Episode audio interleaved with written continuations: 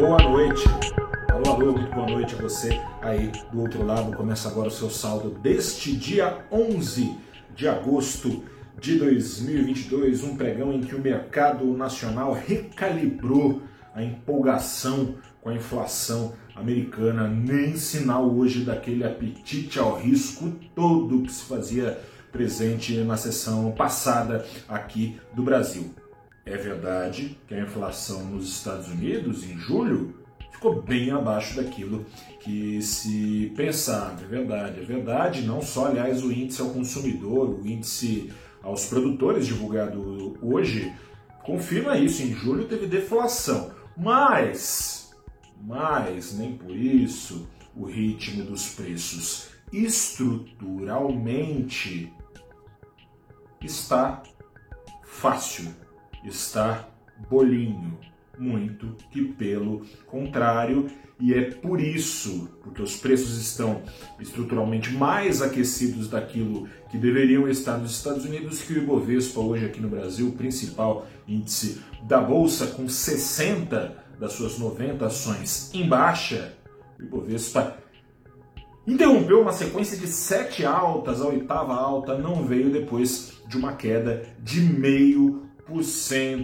O Banco Central do Brasil tem apostado é, suas fichas no arrefecimento da inflação lá fora para beneficiar a queda da inflação no Brasil, beneficiar a ponto de mais do que compensar a eventual pressão cambial trazida pelo risco fiscal. Nessas condições, uma inflação mais baixa nos Estados Unidos reforçou ontem aos investidores que a última alta da Selic de, aos 13,75% ao ano tenha sido a última. Ainda, uh, além disso, acalentou esperanças de que essa uh, surpresa positiva com a inflação americana seja a primeira, o primeiro passo rumo a um nível mais civilizado de preços, coisa e tal, inflação continuaria caindo lá nos Estados Unidos e com isso a Selic aqui no Brasil, num horizonte de poucos meses, poderia cair também, coisa e tal.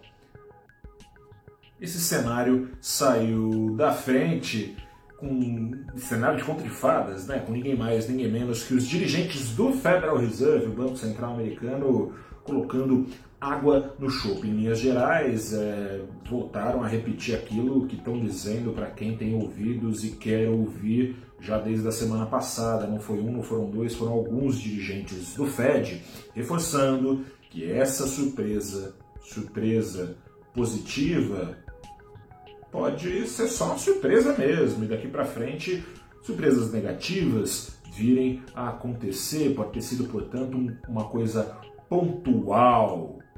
Assim sendo, de acordo com esses dirigentes, mais juros virão, não só mais juros, mais juros do que aqueles que o mercado tem embutido nos prêmios de risco. O mercado tem ali embutido nos ativos uma noção de que os juros americanos vão ali até os arredores, pouco acima dos 3%. Tem dirigente do Fed falando em coisa perto de 5%. Ou seja, até os juros americanos subirem que subirem a ponto de esfriar o mercado de trabalho, que está quente como nunca na história dos Estados Unidos esteve, até os juros americanos de forma consistente puxarem ou indicarem que continuarão puxando mais à frente a inflação americana hoje da altura dos 8,5% ao objetivo de 2% só, até lá tem muito chão, será preciso muito juro para trazer uma recessão, ao que tudo indica, nos Estados Unidos. Nada de inflação descendo a ladeira facilmente, sem freio, daqui em diante. Assim sendo, os juros futuros aqui no Brasil para cima, puxando para baixo as ações e para cima fechou o dólar, uma alta e tanto de 1,42% aos R$ 5,16 centavos. Eu sou o repórter Gustavo Ferreira, fico por aqui, te convido já a acompanhar amanhã o saldo do dia, sexta-feira, é saldo da semana, passarei a limpo aqui todos os principais destaques dessa semana, mais uma, hein, de rally, interrompido hoje, mas de rally no saldo acumulado para o Ibovespa. Será que não volta a subir? Amanhã eu te conto. Grande abraço, boa noite, bom descanso, até a próxima e tchau.